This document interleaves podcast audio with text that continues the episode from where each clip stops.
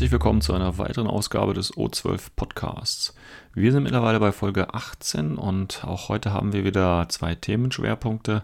Als erstes werfe ich einen Blick auf die Neuigkeiten, hier natürlich mit Fokus auf den Assassinen Aya oder wie auch immer man ihn aussprechen möchte. Und als zweites hatte ich Gelegenheit, auf ein Turnier zu gehen und will doch dazu meine Gedanken äußern.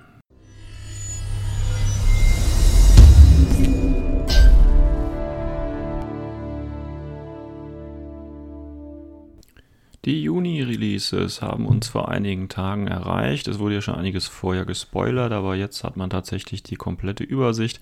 Neben einigen Repacks, wie zum Beispiel den Ninjas, den Zeros und tatsächlich auch einer Steel Phalanx Armee-Box, ähm, haben wir auch echte Neuheiten. Einmal natürlich den Bagmari mit HMG. Dann als ganz, ganz neue Einheit der Danavas Hacker und die äh, Kakata Remote Hilfseinheit, die dann wahrscheinlich aus dem Marut schlüpfen kann und einen neuen kaledonischen Highlander Starter. Ähm, da werde ich in einer der nächsten Folgen auch einen äh, Erweiterungspodcast, sage ich mal, zu machen. Das heißt, wie kann ich diesen Starter erweitern? Aber für heute will ich mal einen Blick auf äh, die letzte Neuheit werfen, nämlich den Assassinen Aya, der doch mit einer recht coolen Pose ähm, hervorsticht. Ähm, ja, Hassassin Aya, der verrät ja schon der Name so ein bisschen, ist natürlich äh, Hack-Islam zuzuordnen und hier natürlich ganz besonders dem Sektor des, äh, der Hassassinen. Ähm, und wenn man sich überlegt, die Assassin-Gesellschaft oder der Assassin-Club ist ja immer schon ein sehr verschwiegener Club gewesen, wird ja alles von dem alten Mann vom Berg geleitet und im Prinzip ist, sind die Assassinen ja dafür da, ähm, alles, was quasi der Suche nach Wissen, das ist ja das große Streben von Hakislam, aber natürlich auch der Assassinen, also alles, was quasi diesem Streben im Weg steht, äh, steht muss äh, oder sollte eliminiert werden. Und für die Präzisionsangriffe, sage ich jetzt einfach mal, wo jetzt nicht unbedingt ein großer Schlag erforderlich ist, sondern eher äh, skapellartiges Eingreifen, dafür sind die Assassinen Assassinen äh, verantwortlich. Und der Assassin äh, Aya ist tatsächlich sowas wie ähm, ja, die Spitze der Nahrungskette, möchte man sagen. Ähm, natürlich ist es so, dass auch Assassinen nicht nur in äh, ihrem Umfeld, also im Umfeld des äh, oder im Hak-Islamitischen Reich äh, operieren, sondern natürlich auch ganz oft äh, außerhalb unterwegs sind und natürlich auch dort in Bereichen, die, wo man im Prinzip keine guten Kontakte hin hat, wo keine Informationen fließen und so weiter und so fort. Und äh, genau da werden eben die Assassinen Aya eingesetzt. Die Aya sind ähm, im Prinzip sowas wie ja, Einzelgänger. Ähm, der Name übersetzt ist ja eigentlich aus dem Persischen und bedeutet sowas wie Vagabund. Und äh, das trifft auch so ein bisschen auf die zu, weil sie vom Hintergrund eben äh, alleine operierende Agenten eben sind, die sich eben nicht auf Unterstützung äh, oder Informationen oder was auch immer verlassen können, sondern äh, an den Einsatzgebieten, wo eben dann, äh, wo sie eben eingesetzt werden, wo sie operieren müssen müssen sie, sind sie auf sich allein gestellt. Und ähm, tatsächlich ist es dann auch so, ähm, das ist so ähnlich wie ein bisschen wie die Ninjas, also wenn man das mit dem Hintergrund vom Jujing vergleicht, da ist es ja so, dass es ja eigentlich gar keine Ninjas gibt. Natürlich wissen wir, dass es die gibt, aber vom Hintergrund weiß halt die Öffentlichkeit nicht, dass es die gibt. Und so ist es bei den äh, Assassinen Aya auch. Ich meine, die Assassinen generell sind natürlich auch mehr so eine nebulöse Gesellschaft, die jetzt nicht unbedingt in der Öffentlichkeit auftaucht, sondern eben, wie gesagt, durch Attentate oder ähnliches äh, zuschlägt und danach sich aber wieder äh, verdünnisiert und verschwindet.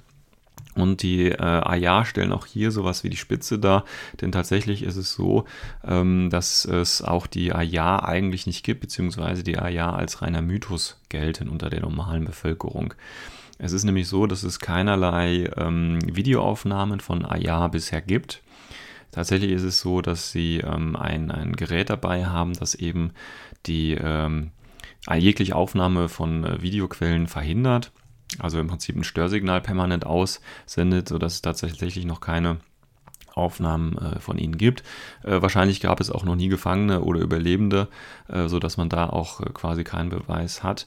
Und ähm, das haben die sich so, die AIA, so ein bisschen zum, zum Motto gemacht, weil die natürlich ganz klar bewusst ist, wenn ich jetzt ein Ziel habe, auf das ich mich fokussieren kann, das heißt, wenn es klar ist oder wenn die Identität von AIA bestätigt ist, dann habe ich natürlich ein klares Ziel.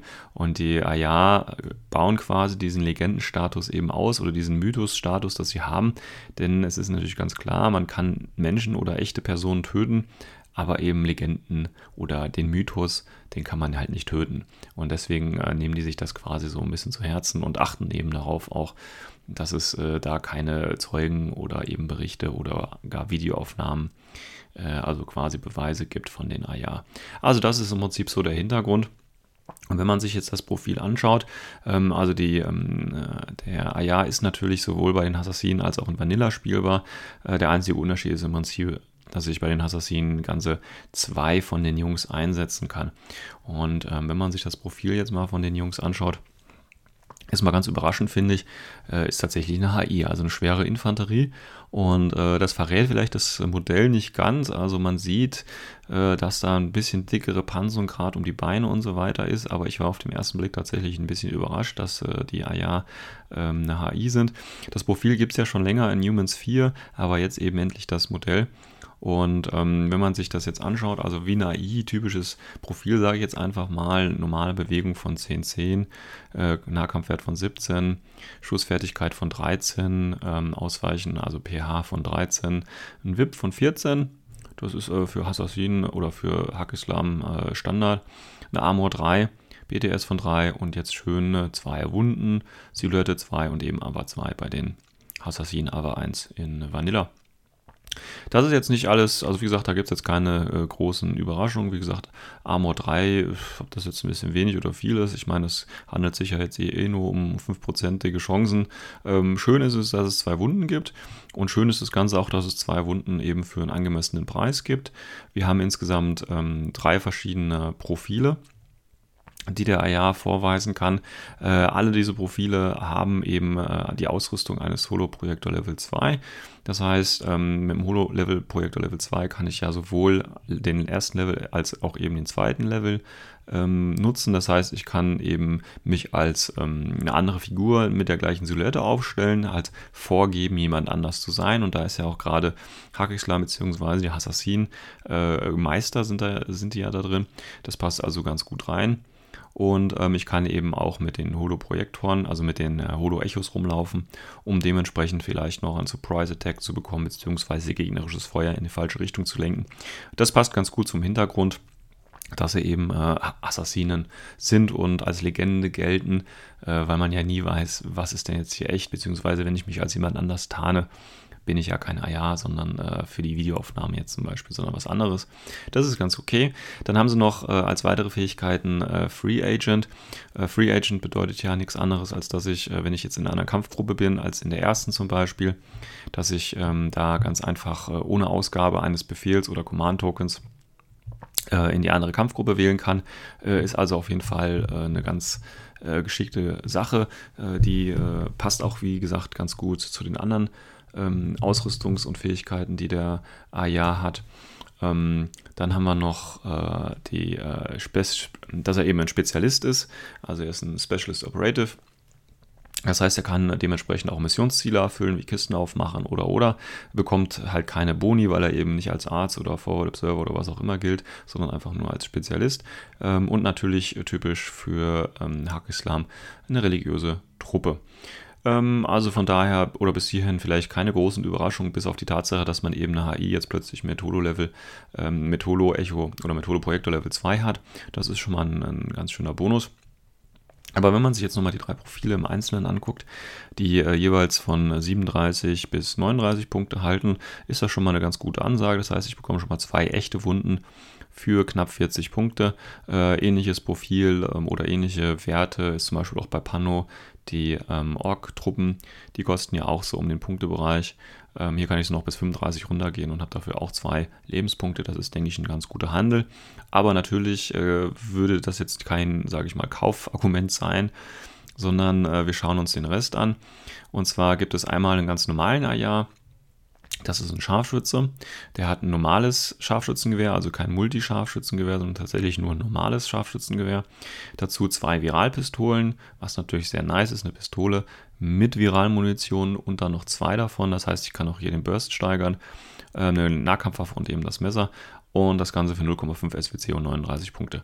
Das ist nicht schlecht, sage ich mal. Also besonders der Sniper finde ich jetzt nicht so schön, aber das Schöne ist ja, ich habe sowohl mit dem Sniper als auch mit den Pistolen habe ich äh, ein flexibles Profil. Das heißt, ich kann auch mal ähm, Leute angehen, die mir vielleicht ein bisschen zu nah kommen und kann den Sniper dann weg, äh, das Scharfschützengewehr wegstecken und dann eben mit meinen Pistolen da ein bisschen aufräumen. Das ist okay und gerade weil es eben Viral-Pistolen äh, sind, das ist ordentliches äh, Durchschlagsprofil, sage ich jetzt einfach mal. Dann haben wir noch zwei andere ähm, Profile und diese beiden äh, Profile sind jeweils mit Surprise Shot Level 2.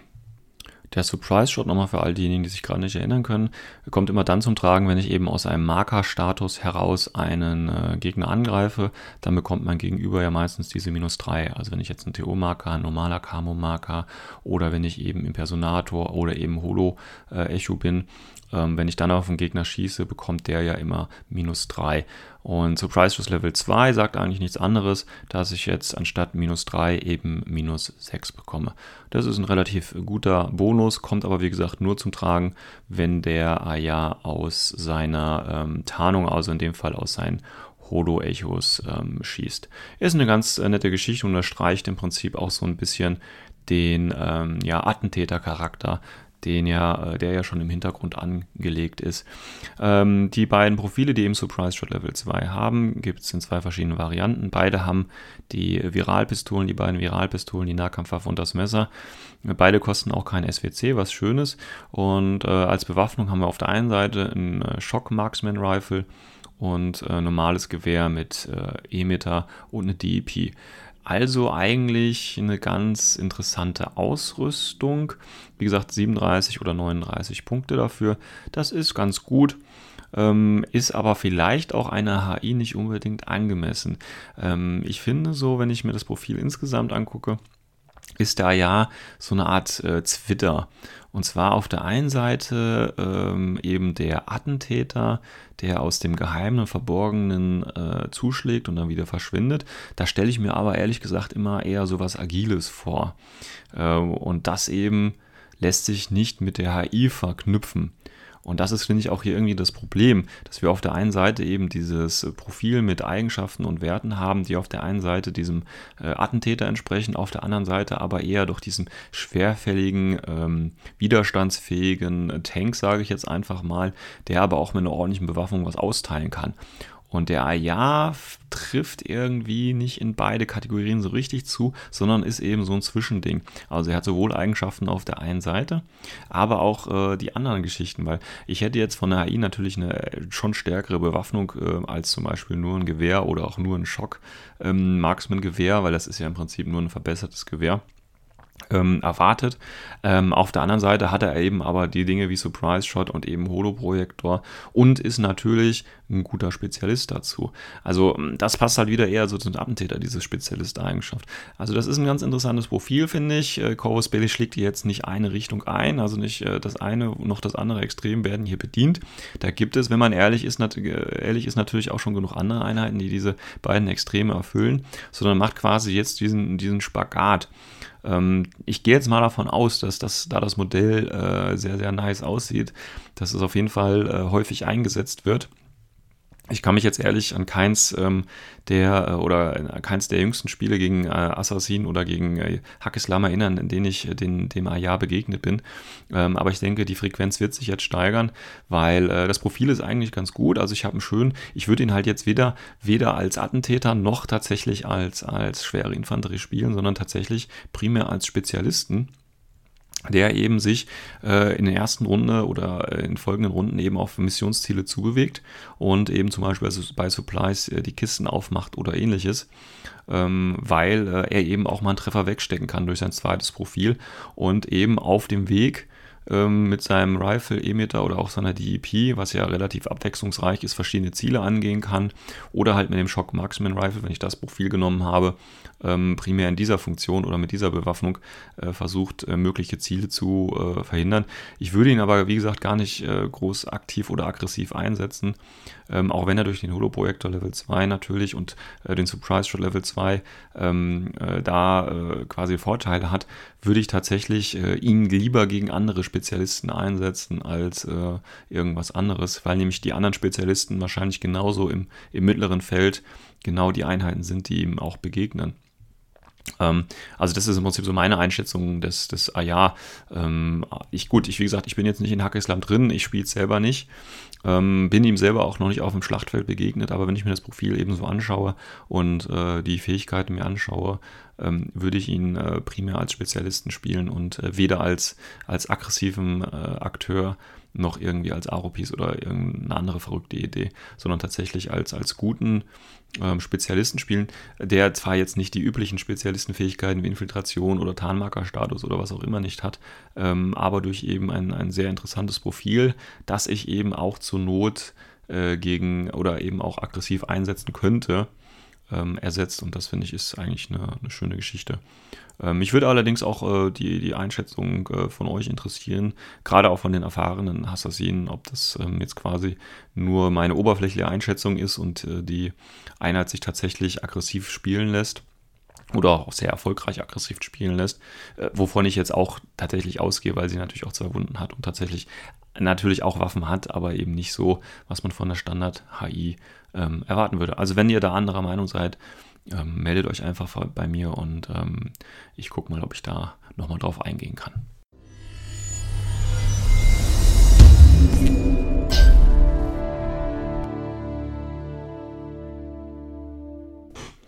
So, im zweiten Teil der Folge 18 äh, würde ich ganz gerne nochmal von meinen Erfahrungen von dem Turnier auf der Carota berichten, das äh, letzten Sonntag stattgefunden hat.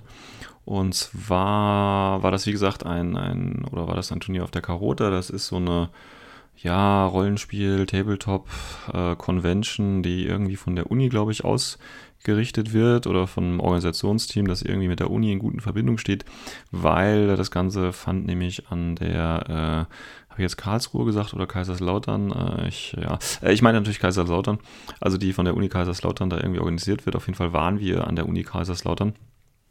War auch alles äh, gut mit dem Auto zu erreichen, gut zu finden und so weiter und so fort. Also die Information von der Organisation vorher war alles super und gut, gar kein Problem. Das äh, Ganze war ein 300-Punkte-Turnier, äh, ITS-Standard, ähm, drei Runden ohne äh, Spec-Op und eben mit einer Stunde für jeden Spieler. Also im Prinzip ähm, ganz normaler Standard. Ähm, Missionen waren äh, Frontlinien, Supplies und äh, Supremacy, also Überlegenheit. Also ähm, eigentlich eine ganz äh, interessante Mischung. Wie gesagt, Klassiker Supplies war dabei. Ähm, das ist eigentlich ganz in Ordnung. Ähm, ja, bevor ich zu den einzelnen Spielen äh, gehe, kurz was zur Location. Wie gesagt, ich habe ja schon gesagt, ließ sich gut erreichen. Parkplätze waren alles, alles super. Wir hatten auch äh, genug Raum da. Ähm, in, in, also wir waren da wohl irgendwie in so einem, ich glaube, es war das Gebäude der Physik. Und ähm, da haben wir da in diesem ja, ich sag mal, in dieser äh, Halle gespielt oder in dieser Eingangs-, nicht Eingangshalle, aber Aufenthaltshalle, sage ich einfach mal. Also da, da gab es auch äh, Verkaufsstände und, und andere Spieler waren da und äh, wir hatten da quasi unsere eigene Infinity-Ecke, die aber sehr großzügig mit dem Platz war. Also auch zwischen den Tischen war genug Platz, ähm, war alles äh, gut.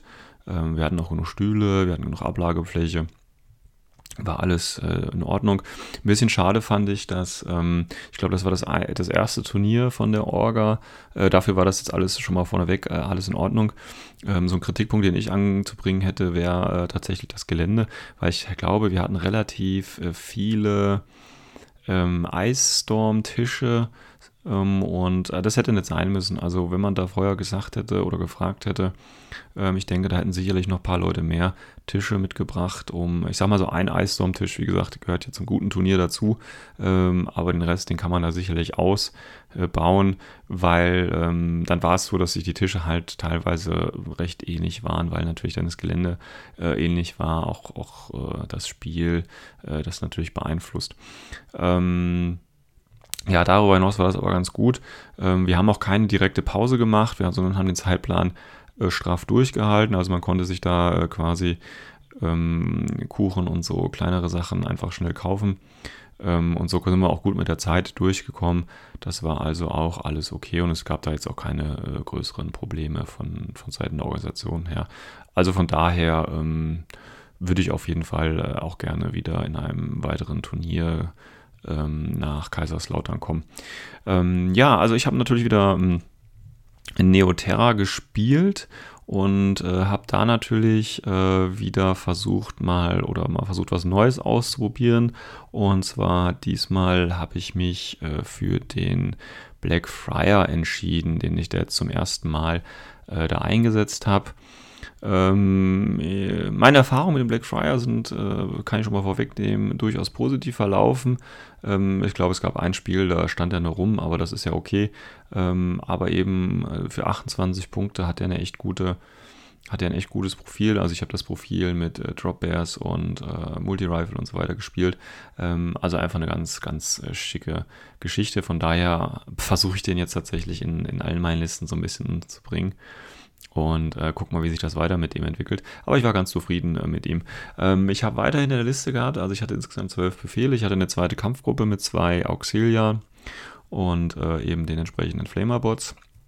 Dann hatte ich äh, tatsächlich ähm, drei Fusis, zwei normale. Einer davon war der Leutnant und äh, der andere war der Raketenwerfer. Äh, Im Prinzip gedacht als Reaktions- Piece, ja, also um äh, das Feld ein bisschen zu kontrollieren im ersten Zug. Dafür sind die da. Dann hatte ich tatsächlich noch eine äh, Schweizer Garde dabei als Assault-Hacker. Ähm, auch die äh, schlicht sich eigentlich immer ganz gut. Ist immer ein schöner Zusatz, auch wenn 70 Punkte erstmal viel klingen, aber das, was die Garde dafür leistet, das ist völlig okay. Dann hatte ich noch zwei äh, Killer-Hacker, also zwei äh, Hexers mit Killer-Hacking-Device dabei ein Hexer mit ähm, Spitfire. Das heißt, ich habe ähm, vier TO-Marker aufstellen können, was relativ äh, nett ist, sage ich mal. Und auch einige Leute tatsächlich überrascht, wenn sie gegen ne Neoterra spielen, weil das jetzt nicht ganz so häufig ist. Dann hatte ich noch ähm, einen, äh, wie heißt ja, natürlich den Garuda hatte ich natürlich dabei. Äh, der ist ja, wie gesagt, in, in, allen meinen Listen mittlerweile dabei, weil er einfach äh, mich von der Leistung überzeugt und äh, ich eigentlich so gut wie noch nie schlechte Erfahrungen mit ihm gesammelt habe. Und deswegen packe ich den natürlich auch immer dabei mit der als Alpha Striker oder eben auch bei den Missionen, wo ich jetzt Felder halten muss, dass ich dann nochmal schnell von der Seite reinlaufe.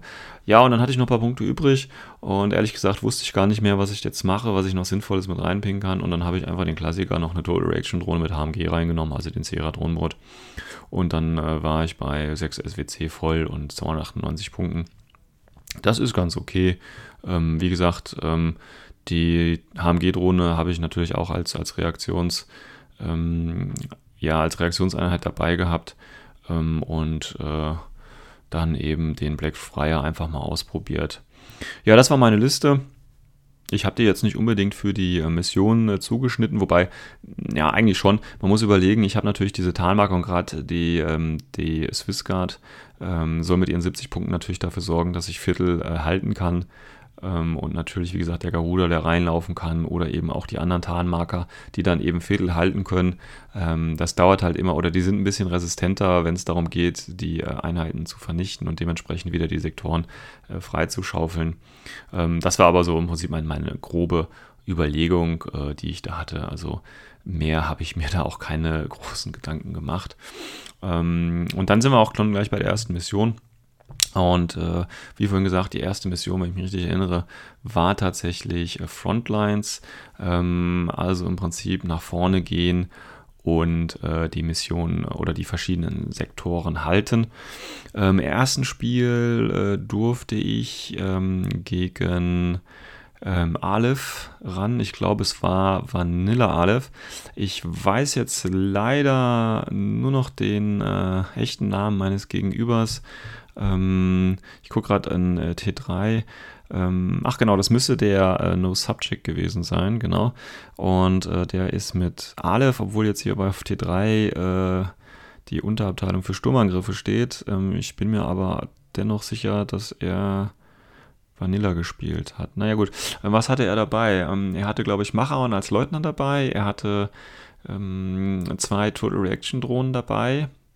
Er hatte er hatte noch äh, zwei Baggage-Drohnen dabei oder mindestens eine. Dann hatte er noch zwei oder eine von den äh, Flash-Pulls oder von den 8-Punkte-Drohnen dabei.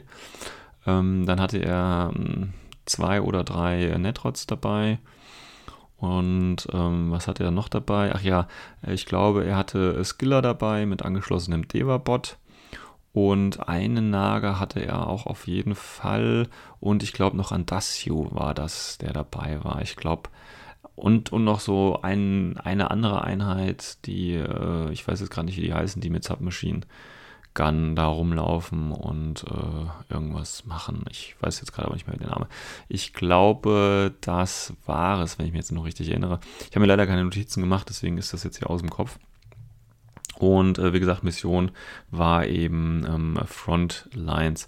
Ähm, ich glaube, mein äh, der No Subject ist noch nicht ganz so lange dabei.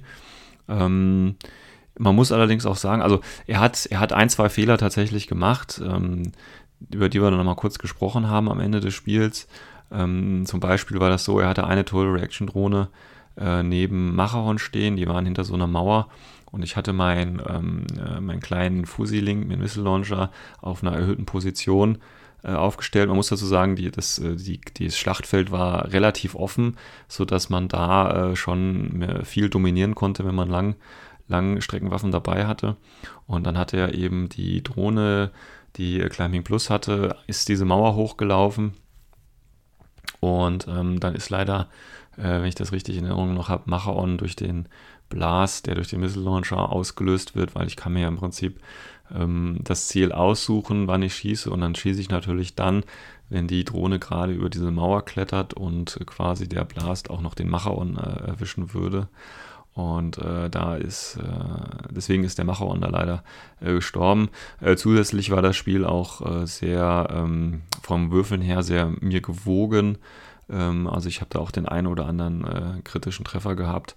Und ähm, er konnte mir da leider nicht sehr viel entgegensetzen. Also auch an seinem aktiven Zug, als er eben nach vorne gelaufen kam, ist ihm da relativ äh, viel dann eben durch den Missile Launcher oder halt durch ähm, andere ähm, Figuren was gestorben. Er hatte auch vergessen, seinen Nager auf dem Hausdach prone hinzustellen das, oder hinzulegen. Das heißt, ich konnte die Figur sehen und äh, da war halt mein ähm, der Blackfriar in Reichweite und der hat dann eben kurz einen Prozess mit dem gemacht und äh, dann hatte er sich auch nochmal dazu entschieden, äh, mit dem Dacio, den der TO aufgestellt hatte, meinen Black Friar anzugreifen.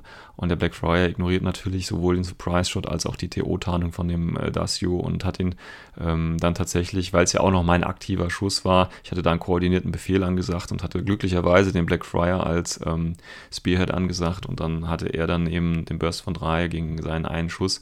Und ähm, das war natürlich auch sehr unwahrscheinlich, dass er da trifft. Also es waren, waren halt so ein paar, sag ich mal, ähm, Fehler, die ihm da unterlaufen sind. Und zusätzlich zu dem Würfelglück, das ich da hatte, ähm, ist das, äh, war Frontlines für ihn dann ziemlich chancenlos ähm, sodass das Spiel dann tatsächlich auch ähm, 10 zu 0 an mich ging. Ähm, wie gesagt, mein schöner Einsatz hier vom, vom Black Friar, der eben mit den Tarn, sowohl mit dem Nager als auch dem Dasio, als auch einer Mine, die da noch lag, kurzen Prozess gemacht hat, das war ganz gut.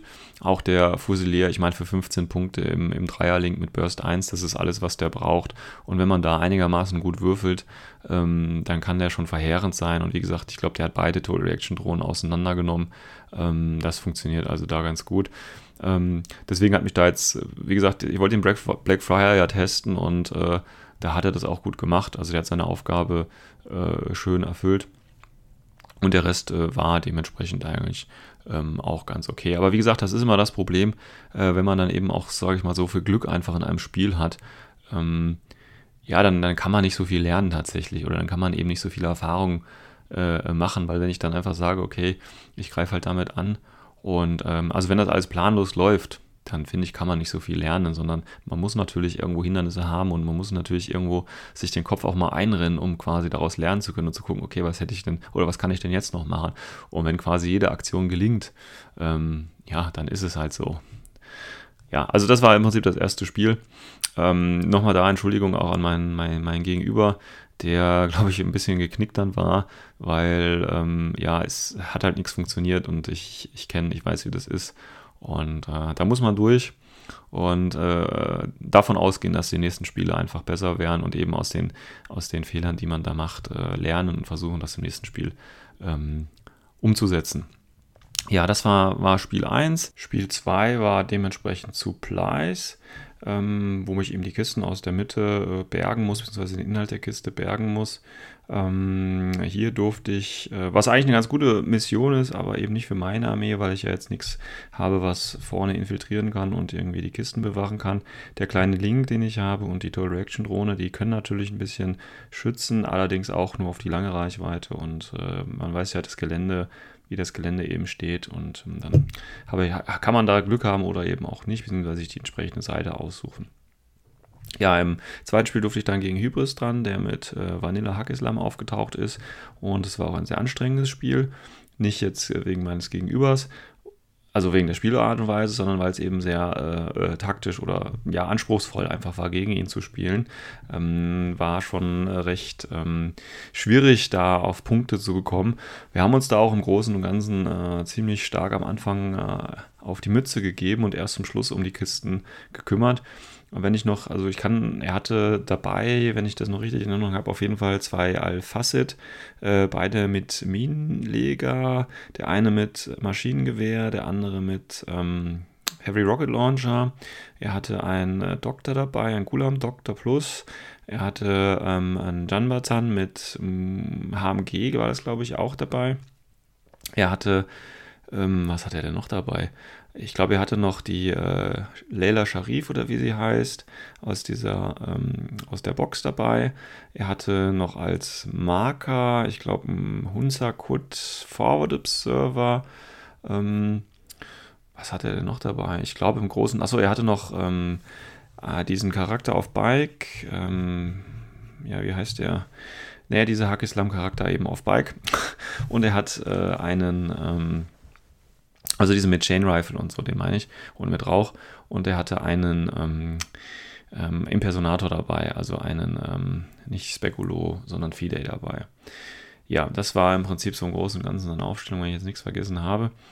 Ja, ähm, war relativ tough. Ich habe einen ganz großen Fehler gemacht, äh, den ich selber tatsächlich schon mal in einem anderen Podcast äh, ja, ich sag mal, angekreidet hat, beziehungsweise äh, darauf hingewiesen hat, wie man mit Spekul beziehungsweise mit Impersonatoren umgeht.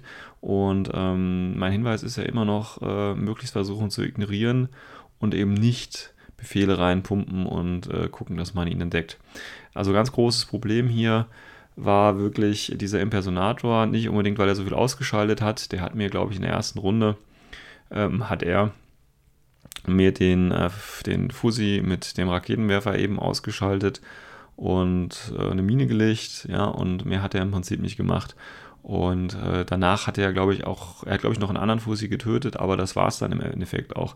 Und ich habe zu viele Befehle äh, dazu verbraucht, ihn zu töten. Und ich habe ihn quasi auch erst im letzten Spielzug töten können und auch nur das, weil äh, mein Gegenüber mir quasi, oder weil der, mein Gegenüber nochmal äh, in seinem letzten Zug äh, meine Befehle reduzieren wollte und sich dementsprechend aus dem Status, aus dem Markerstatus nochmal enttarnt hat und mir quasi dann so in der Aro die Möglichkeit gegeben hat, ihn dann zu töten, was mir dann auch schließlich gelang ist. Aber im aktiven Zug ist es mir nicht gelungen, obwohl ich mehrere Befehle drauf verwendet habe und auch, ja, auch der Freier hat hier auf ganzer Linie versagt und hat es trotz äh, seines Biospektralvisors nicht geschafft, den Fidei zu enttarnen. Also hier Enttäuschung auf ganzer Linie. Ähm, auch hier gab es äh, ein, zwei glückliche Würfe. So habe ich zum Beispiel äh, diesen äh, Charakter mit auf seinem Bike mit Chain Rifle im Nahkampf mit einem Hexer mit Spitfire getötet durch einen kritischen Treffer. Ähm, das war eine schöne Aktion. Mein Garuda Taktbot hat seinen Al-Facid schön aufgeräumt. Auch hier in der Aro äh, eine Wunde zugefügt. Man muss auch ganz sagen, also er hatte angefangen und er ist natürlich mit seinem Fidei, wie gesagt, hat, hat meinen Missile Launcher getötet, hat eine Mine gelegt, hat sich darüber hinaus aber eher bedeckt verhalten und dann ist er noch ein bisschen mit seinem, äh, mit diesem, ähm, ich weiß echt nicht, wie der heißt, mit diesem Chain Rifle Typen nach vorne gefahren und ähm, hat da noch ein bisschen was probiert. Aber im Großen und Ganzen muss ich sagen, habe ich diesen ersten Zug relativ äh, gut überstanden, sodass ich dann in meiner aktiven Runde, in meinem ersten Zug mit Garuda runterkommen konnte und ihm tatsächlich ähm, die Leila Sharif töten konnte, den ähm, infiltrierten äh, ähm, ähm, Hunsakut töten konnte, ähm, also enttarnen und äh, erschießen konnte. Und ich glaube, einen Helferbot habe ich ihm auch noch weggeschossen. Ähm, das war also ganz gut, was der Garuda da gemacht hat. Und dann hatte er natürlich quasi diesen Zwei-Fronten-Krieg, den hatte er plötzlich, nämlich äh, bei mir in der Aufstellungszone waren seine Einheiten aktiv und in seiner Aufstellungszone war eben mein Garuda aktiv und den musste er natürlich äh, irgendwie ausschalten. Das hat er aber nicht geschafft. Äh, der Garuda, wie gesagt, hat ja dann auch noch einen, der Al-Facet umgenietet. Der andere Al-Facet hat die ganze Zeit über nichts gemacht. War also ganz effektiv. Aber zum Schluss haben wir dann eben gemerkt, okay, wir haben uns, oder beziehungsweise er hat dann zum Schluss in seinem letzten Spielzug, er hat ja angefangen, hat er sich dann noch schnell äh, eine Kiste geholt. Er hat dann noch die Dual-Reaction-Drohne im ersten Zug, glaube ich, schon ausschalten können und hat sich dementsprechend noch mit dem Doktor, der musste oder die musste dann viele Befehle ausführen. Äh, da hat er auch selber gesagt, hat er falsch positioniert, ähm, nämlich neben äh, dem Jambazan. Und da muss man eben sagen, okay, der Jambazan hat sowieso Regeneration. Klar, ich habe eine höhere Chance, ihn mit dem Doktor zu heilen, aber dann nutze ich die Fähigkeit ja nicht und dafür habe ich ja Punkte bezahlt. Also ein bisschen widersprüchlich. Und deswegen musste die Ärztin dann auch relativ weit laufen. Dann hat er sich die Kiste geschnappt und ist noch mit ihr zurück ins Haus gegangen. So, und dann war mein letzter Zug dran. Und ähm, ich hatte jetzt zwei Möglichkeiten. Entweder ich spiele es ein bisschen safer, habe dann aber keinen hohen Sieg, wenn mir das natürlich alles gelingt, oder ich spiele es halt riskanter, habe dafür einen hohen Sieg. Äh, ich muss halt sagen, ich bin da leider dann ein bisschen schwach geworden, habe mich dann für die einfache Variante entschieden. Ich hatte im letzten Zug noch sieben Befehle. Und äh, ich glaube, jeder dieser sieben Befehle hätte gelangt äh, oder hätte gelingen müssen. Dann hätte ich mit einem Killer-Hacker also Killer, äh, Hexer-Killer-Hacker, der noch in meiner Aufstellungszone stand, wäre ich noch bis zum Arzt gegangen, gekommen, der in einem Haus gewesen wäre und hätte ihn dann quasi äh, noch erschießen können und mit dem letzten Befehl dann zu ihm hinlaufen und die Kiste abnehmen können. Das wäre die eine Option gewesen. Der Garuda war leider auf der ganz anderen Spielfeldseite. Auch der hätte zu lange gebraucht. Außerdem hätte er durch den einen Alpha-Sit und durch den Jambazan durchgemusst. Also hier äh, ganz, ganz schwierig. Und ähm, deswegen bin ich dann mit der Schweizer Garde nach vorne gelaufen ähm, in die, zur Richtung der mittleren Konsole. Ähm, auch hier bin ich durch den Feuerkanal von Janbazan und ähm, dem Alphasit mit Heavy Rocket Launcher durchgelaufen. Aber ähm, glücklicherweise ich, habe ich, einen kritisch, hab ich einen kritischen Treffer bekommen und äh, habe mich aber dann entschieden, äh, weil ich dann quasi im Tarnmarker-Status durchgelaufen bin und ähm, bin dann quasi, beziehungsweise als erstes äh, wollte ich, glaube ich, den Alpha-Sit noch ausschalten oder ähm, nur den, den Jumperzahn, ich weiß es nicht, hat aber alles nicht funktioniert und dann bin ich quasi, weil ich sonst nicht mehr genug Befehle hätte, äh, so durchgelaufen und habe im Laufen quasi noch geschossen und ähm, habe einen kritischen Treffer abgekriegt, aber die Schweizer Garde hat ja zwei und habe dann quasi den Gutswurf versaut, damit ich mich äh, vor der Konsole in den Dreck schmeißen kann. Und die Konsole ist ja S3, sodass mich dann der Janbaza nicht mehr sehen konnte und ich in ganz entspannter Ruhe, äh, sage ich dann einfach mal, die Kiste plündern konnte, sodass er eine Kiste hatte, ich eine Kiste hatte. Und ähm, ich glaube, ich hatte noch mein eines geheimes Missionsziel und das andere habe ich dann Secure HVT gemacht weil das glücklicherweise dann auch in, äh, in Nähe der mittleren Konsole stand, sodass die Schweizer Garde das dann mal wieder rumgerissen hat. Ähm, also hier sieht man äh, immer wieder, also wenn ich Schweizer Garde spiele, stelle ich immer wieder fest, also gerade diese Spezialistenvariante mit Assault Hacking Device und Multigewehr, dass die so ein Last Dash äh, immer ganz gut macht. Also im letzten Zug, wenn es noch um Missionsziele geht, noch um irgendwelche Konsolen zu übernehmen oder so, einfach nach vorne rennen und auf eben TO und äh, vielleicht auch die zweite Wunde hoffen. Ähm, das hält die meistens aus und kann so tatsächlich äh, durch Korridore relativ unbeschadet durchgehen und äh, nochmal das Spiel ein bisschen kippen, sodass ich das Spiel abschließend, äh, da mein Gegenüber auch keine Geheimmissionsziele erfüllt hatte, ähm, auf 3 zu 1 gewonnen hatte. Genau. Ähm, damit war ich eigentlich relativ weit vorne, glaube ich, beziehungsweise bin dann, äh, hatte auf jeden Fall schon mal zwei Siege, einen kleinen und einen großen. Das war also ganz okay. Aber das Spiel war halt einfach auch sehr, sehr ansprechend. Das heißt, danach war ich auch so ein bisschen durch. Und äh, schlussendlich kam es dann zum dritten Spiel. Im dritten Spiel Supremacy, ähm, also Viertel halten und äh, die vier Konsolen irgendwie übernehmen. Ähm, hier durfte ich dann gegen ähm, einen weiteren, ähm, ja, ich will nicht sagen Anfänger, aber äh, doch noch recht unerfahrenen Spieler, nämlich den Goldmund dran äh, der eine schön angemalte Onyx-Armee dabei hatte. Und er hatte mir auch gesagt, dass er jetzt Onyx irgendwie, also er spielt wohl länger Combined Army schon, aber Onyx jetzt eben erst sehr kurz und die Liste auch sehr kurz. Ähm, aber hier muss man auch ganz klar sagen, also das, äh, was, was da gewürfelt wurde bei mir, das war dann auch nicht mehr feierlich. Also jetzt mal abgesehen von dem einen oder anderen kritischen Treffer, ähm, war das so effektiv, dass ich quasi, also mir ist jede Aktion gelungen. Ich habe im Prinzip jeder Schuss ein Toter, so war das im Prinzip. Und äh, das ist natürlich, wenn das so von Würfeln her läuft, dann, dann kann man auch nichts mehr machen. Also äh, weil es einem selber ja äh, nichts, nichts gelingt, ja, und der, der Gegenüber marschiert quasi einfach so durch die Figuren durch.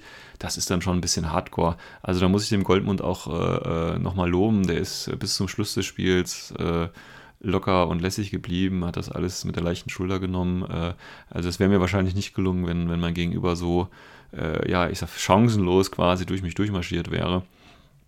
Ähm, also er hatte, was hatte er denn dabei? Also ich glaube, er, hat, er hatte auch relativ viele Drohnen dabei. Ähm, ich glaube auch zwei äh, Tool Reaction Drohnen oder auch ähm, mit, mit Flashpuls-Drohnen äh, dabei. Er hatte auf jeden Fall diesen äh, Multispektral- äh, Met, wie heißen die? Na, diese Multispektral-Viso-Einheit halt dabei. Dann hatte er ähm, noch einen getarnten TO-Spezialisten ähm, dabei.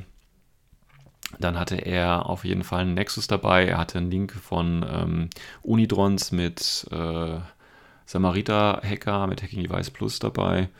Also er hatte auch ordentlich Material dabei und ähm, aber wie gesagt, äh, das Spiel ist definitiv äh, durch das Würfeln entschieden worden, weil ich das da relativ effektiv hinbiegen konnte dass ich da durchmarschiert bin. Das war ähm, auch von der Missionstechnik, also zum Schluss war es tatsächlich so, man muss ja bei, man muss ja bei ähm, Supremacy darum würfeln, wie es aussieht mit, ähm, für jede Konsole, die beide gehackt haben, muss, äh, muss ja gewürfelt werden, wer dann eben gewinnt, aber nur wenn man eben noch überlebende Spezialisten hat.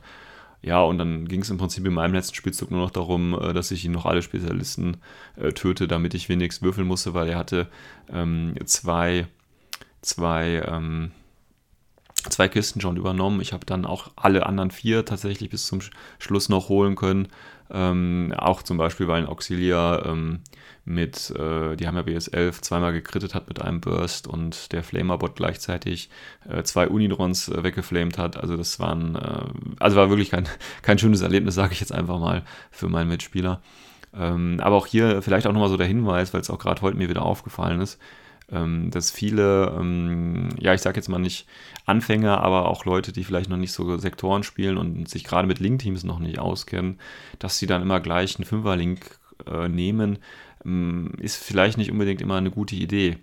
Ähm, einmal natürlich ist das äh, Problem der Positionierung äh, da. Das heißt, wenn ich fünf Leute habe, die in 8 Zoll um den Linkleader sein müssen, wie stelle ich die hin, dass ich halt nicht von Template-Waffen leicht ausgeräuchert werden kann, ähm, ist einfach ein großes Problem. Und äh, viele tun sich damit tatsächlich auch schwer und es braucht auch ein bisschen Praxis.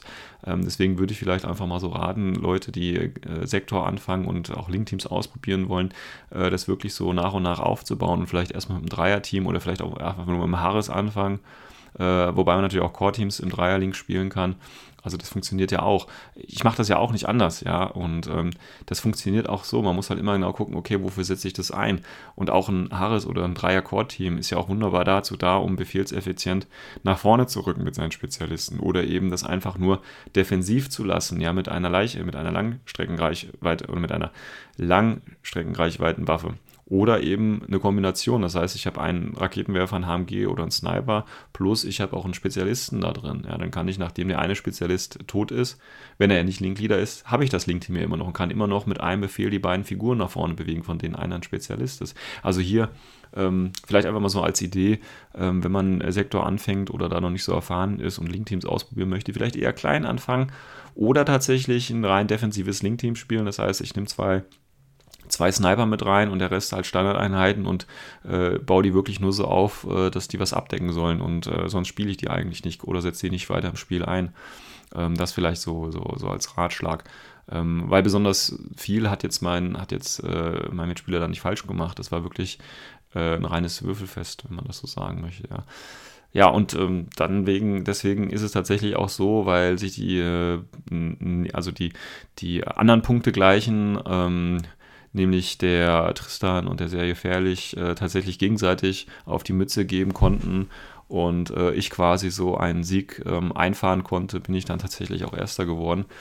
Ähm, aber wie gesagt, das muss man halt immer so ein bisschen abschätzen, gegen wen man auch in einem Turnierumfeld dann immer antritt. Und äh, wenn ich jetzt zum Beispiel zweimal äh, das äh, Glück und das Vergnügen natürlich auch hatte, gegen neue Spieler zu spielen, ja, das ist ja auch immer so schön, wenn man mal neue Gesichter sieht, ähm, die aber vielleicht jetzt noch nicht so die Erfahrung äh, haben und äh, vielleicht auch den einen oder anderen Fehler noch machen, dann ist es natürlich ähm, ein nicht so hart erkämpfter Turniersieg, wie als wenn ich jetzt gegen Platz 1, 2 und 3 äh, der ITS oder NTR-Rangliste ran müsste. Das ist natürlich ganz klar. Äh, na klar, trotzdem freut man sich ähm, auf den Sieg. Aber ähm, ob die Paarung jetzt unbedingt so ITS-konform gewesen ist, ich denke mal schon. Aber ein bisschen seltsam war es dann schon, dass ich tatsächlich ähm, dann gegen den Goldmund ran musste und äh, nicht gegen äh, einen der, ja, gegen Sergasch oder gegen ähm, eben einen anderen, der mehr erfahrenen Spieler. Die, da ist die ähm, Platzierung anscheinend nicht ausreichend gewesen. Ähm, ja, also meine Liste hat soweit funktioniert, äh, wobei, wie gesagt, ich kann das nicht wirklich einschätzen, ähm, da sie ja fast schon vom Würfeln her einfach zu gut äh, funktioniert hat und dann kann man das tatsächlich nicht so wirklich äh, mit nach Hause nehmen, ob das jetzt gut oder schlecht war. Ähm, aber der Blackfriar, den äh, habe ich über, äh, fand ich überzeugend, den werde ich in, in, Zukunft wieder ausprobieren. Das ist eine schöne Multi. Ist ja im Prinzip, eigentlich müsste der Blackfriar eine Schweizer Garde sein, weil er eben ein Schweizer Taschen, Taschenmesser ist. Er hat so viele Optionen und Möglichkeiten durch die Dropbairs und so weiter. Da geht viel.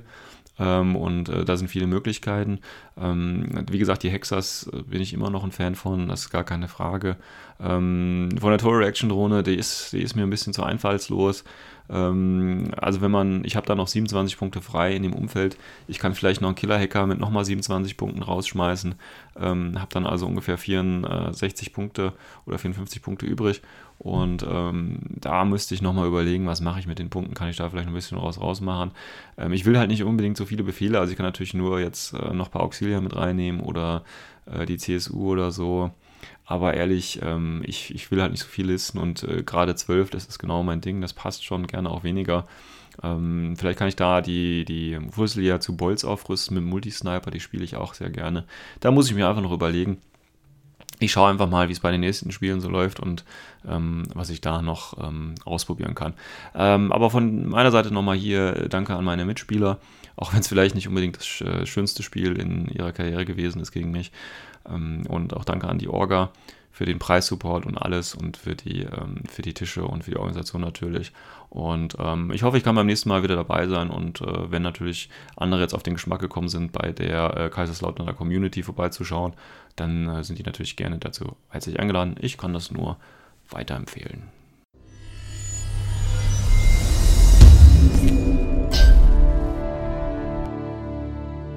Das war Folge 18 des O12 Podcasts. Ich bedanke mich fürs Zuhören, hoffe, ich konnte dem einen oder anderen etwas an die Hand geben, vielleicht eine Anregung oder eine neue Idee oder vielleicht auch einfach nur äh, für eine gute Dreiviertelstunde etwas Unterhaltung bieten. Wenn es euch gefallen hat, dann hoffe ich doch darauf, dass wir uns das nächste Mal bei Folge 19 wiedersehen. Bis dahin.